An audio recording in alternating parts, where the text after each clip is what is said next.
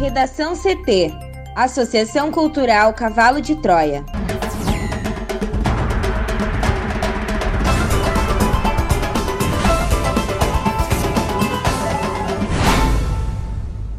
Agora, no Redação CT. Melo derruba restrição e permite ocupação máxima em shoppings, mercados e farmácias em Porto Alegre.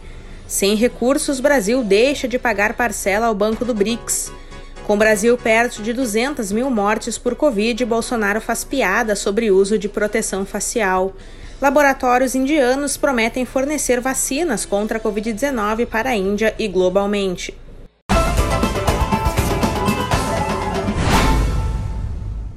Eu sou a jornalista Amanda Hammermiller, este é o Redação CT da Associação Cultural Cavalo de Troia. Tempo nublado em Porto Alegre, a temperatura é de 28 graus. Boa tarde.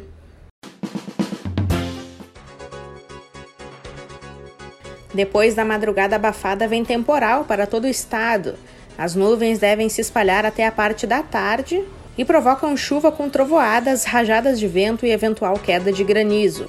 O calor não dá trégua, na capital a máxima é de 30 graus. A previsão do tempo completa daqui a pouco. Melo derruba restrição e permite ocupação máxima em shoppings, mercados e farmácias em Porto Alegre. A repórter Juliana Preto tem mais informações. O prefeito recém-empossado de Porto Alegre, Sebastião Melo, derrubou restrição e permitiu ocupação máxima de shoppings, mercados e farmácia, em decreto anunciado nesta segunda-feira. A medida vale também para o mercado público. Até então, o decreto vigente, publicado pelo ex-prefeito Nelson Marquesa Júnior, permitia a ocupação máxima de 50% dos usuários destes locais. Missas e cultos religiosos, que podiam ter no máximo 90 minutos de duração, passam a não ter limite também com o novo decreto. O secretário de Saúde, Mauro Esparta, esclarece que a prefeitura segue exigindo medidas de higiene e distanciamento nos estabelecimentos e afirma que a aglomeração desorganizada é que vai trazer consequências. O objetivo da nova regra, de acordo com o prefeito, é dar uma emparelhada, ou seja, equiparar a norma municipal ao que prevê o protocolo estadual. Na regra do distanciamento controlado, o município pode ter regras mais restritivas, mas nunca mais flexíveis do que o que prevê o governo municipal. Porto Alegre está na classificação da bandeira vermelha de alto risco para a disseminação da doença. O decreto municipal abre uma brecha também para que eventos em locais fechados, proibidos para a bandeira vermelha, possam pedir autorização ao escritório de eventos do município e ao governo do estado para serem realizados. Já restaurantes, bares, lanchonetes, inclusive em shoppings, o novo decreto é sem horário de início, limite de entrada às 22 horas, limite de abertura às 23, com teleentrega e pague e leve em qualquer horário. O comércio de rua, farmácias, shoppings e o mercado público não terá limite de ocupação e pode funcionar com 50% dos funcionários. Bancos e lotéricas também podem permitir 50% dos funcionários. E em transmissão nas redes sociais, o prefeito também anunciou outras medidas, como a criação de um comitê de enfrentamento para elaborar novas medidas contra a doença e de uma série de comissões temáticas que devem fornecer informações para as tomadas de decisão. A Prefeitura também quer discutir com o governo estadual a criação de uma bandeira própria para Porto Alegre, com regras específicas no distanciamento controlado. Por último, o secretário de Saúde e o prefeito de Porto Alegre afirmaram que vão conversar com o Ministério da Saúde sobre a distribuição de medicamentos nos postos e unidades de pronto atendimento da capital para o, entre aspas, tratamento precoce da Covid-19. Lembrando, Amanda e ouvintes, que muitos especialistas e entidades médicas criticam duramente publicações sobre tratamentos precoces e ressaltam que não há comprovações científicas da eficácia de medicamentos contra a Covid-19. O tema da hidroxicloroquina, um medicamento defendido publicamente pelo presidente Jair Bolsonaro, chegou à Prefeitura de Porto Alegre.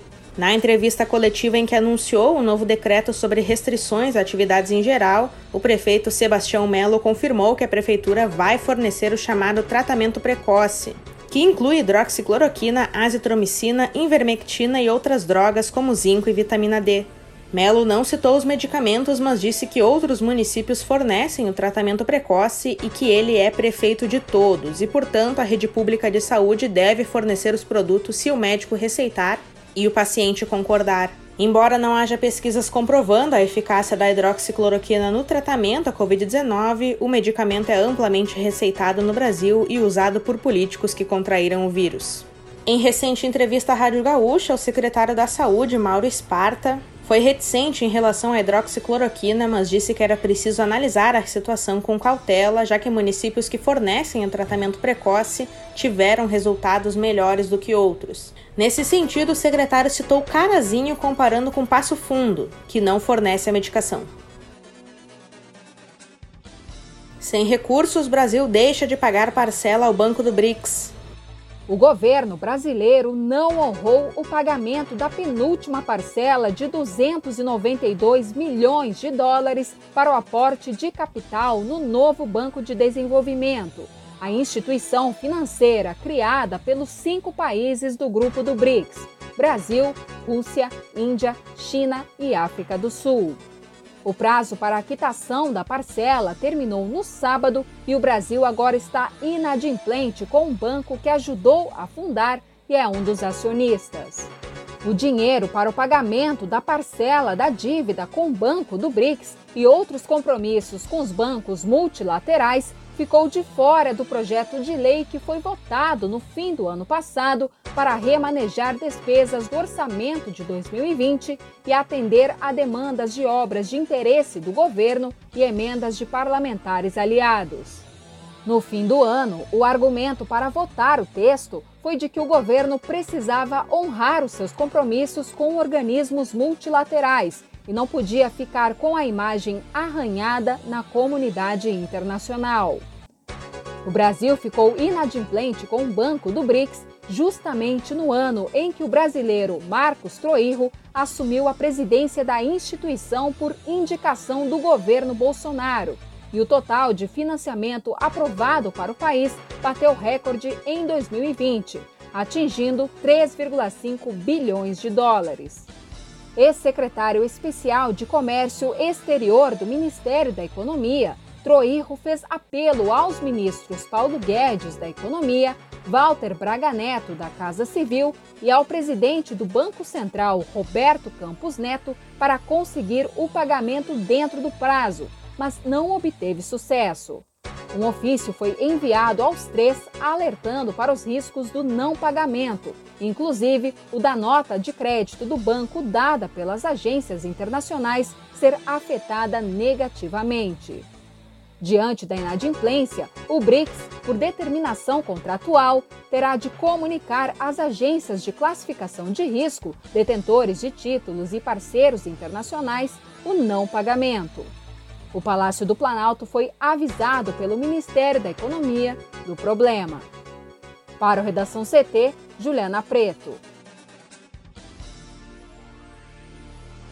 Com o Brasil próximo de 200 mil mortes pela Covid-19, o presidente Jair Bolsonaro fez piada nesta segunda-feira com o uso de máscara de proteção facial, defendida por especialistas como importante para conter a disseminação do vírus. Tom irônico, o presidente disse que usou o equipamento enquanto mergulhou no recesso no litoral paulista para, abre aspas, não pegar Covid nos peixinhos, fecha aspas. Bolsonaro fez uma ironia com o fato de veículos de comunicação terem destacado que ele não usou máscara quando causou aglomeração no mar de Praia Grande, em São Paulo, no dia 1 de janeiro. Na ocasião, ele mergulhou de uma lancha e causou aglomeração de banhistas a seu redor. Ele não tem usado máscara em suas interações com o público.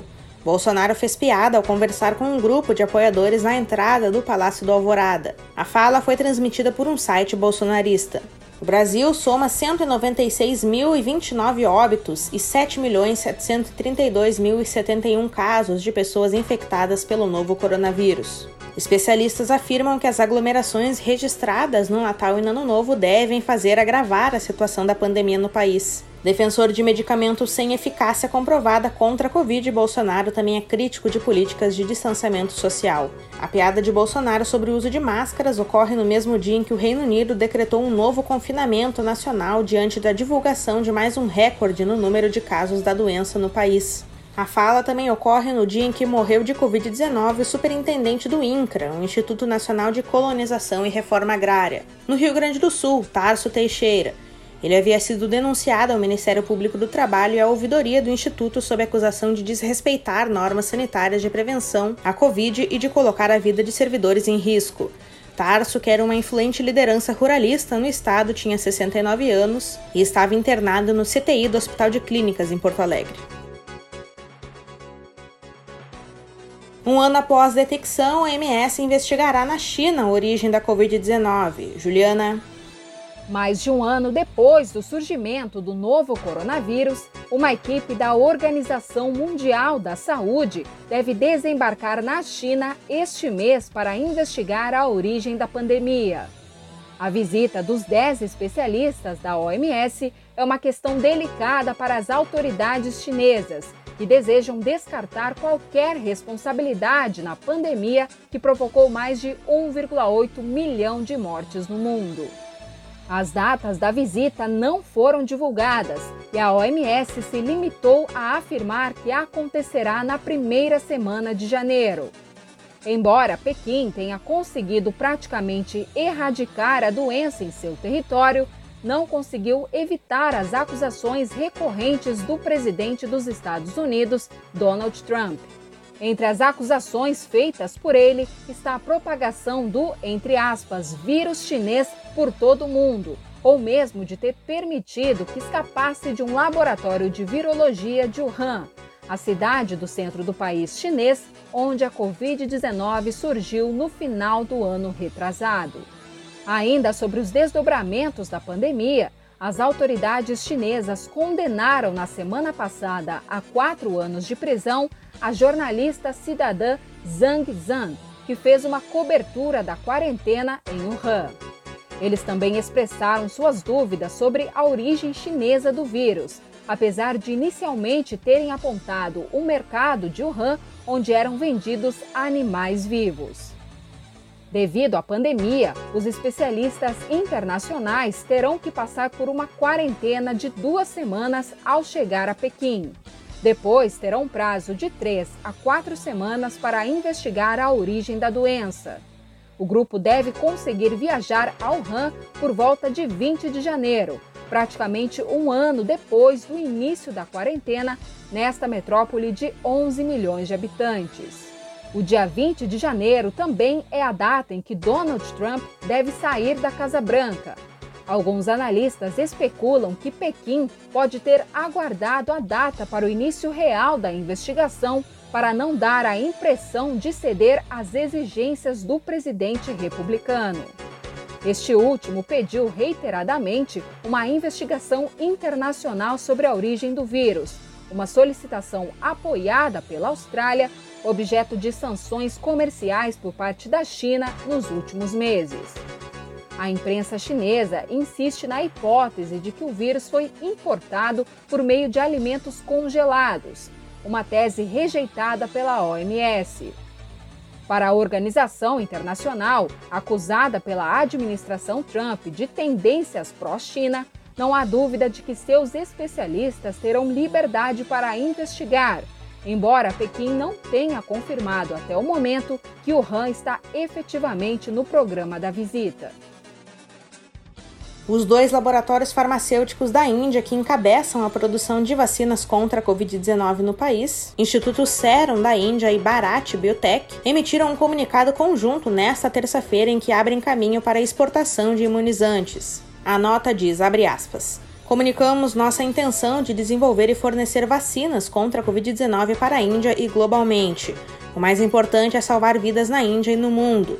Vacinas são um bem público de saúde mundial e têm o poder de salvar vidas. Fecha aspas. A Fundação Oswaldo Cruz tem autorização da Anvisa para importar 2 milhões de doses da vacina de Oxford, produzida na Índia, a fim de realizar a imunização no Brasil contra a doença ainda este mês. As vacinas seriam compradas prontas do Instituto Serum da Índia, segundo a Fiocruz mas o Instituto havia afirmado para agências de notícias internacionais no domingo que só permitiria as exportações a partir de março. Diante disso, a Fiocruz recorreu ao Ministério das Relações Exteriores para tentar garantir as primeiras doses da vacina.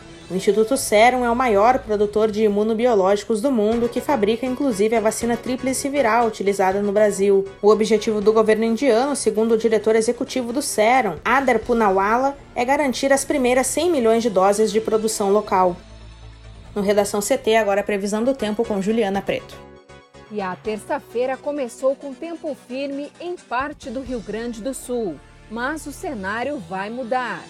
A madrugada foi abafada com 22 graus em Porto Alegre e 23 em Santa Rosa, no Noroeste. De acordo com a SOMAR Meteorologia, áreas de baixa pressão atmosférica no Paraguai, Mato Grosso do Sul e Uruguai trazem temporais a todo o estado. As nuvens devem se espalhar até parte da tarde e provocam chuva com trovoadas, rajadas de vento e eventual queda de granizo. As pancadas serão mal distribuídas e por isso não aliviam o calor.